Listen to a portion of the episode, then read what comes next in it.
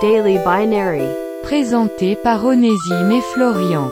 Chaque jour, un brin de culture générale sur le monde digital.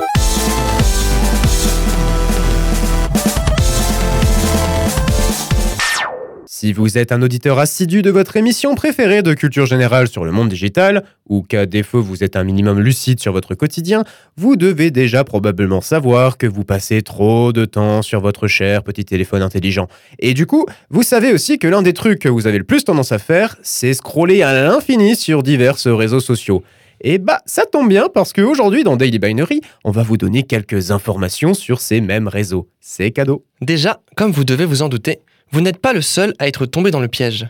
Aujourd'hui, dans le monde, on considère que plus de 4,62 milliards de personnes utilisent les réseaux sociaux, un chiffre qui ne cesse d'augmenter, avec un peu plus de 10% d'utilisateurs en plus chaque année. Toujours dans le monde, c'est presque 2h30 en moyenne qui sont consacrés par les internautes aux réseaux sociaux, avec un record détenu par le Nigeria, les Philippines et le Ghana.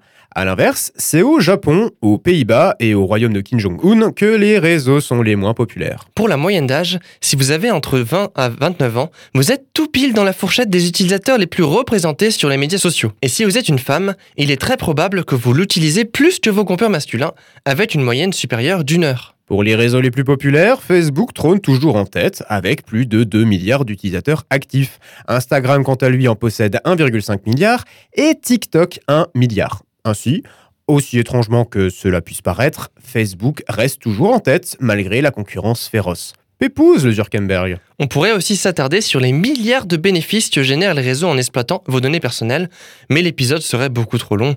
Alors on va vous laisser sur cette note positive. Si c'est gratuit, c'est vous le produit. Ouais, trop feel good ça.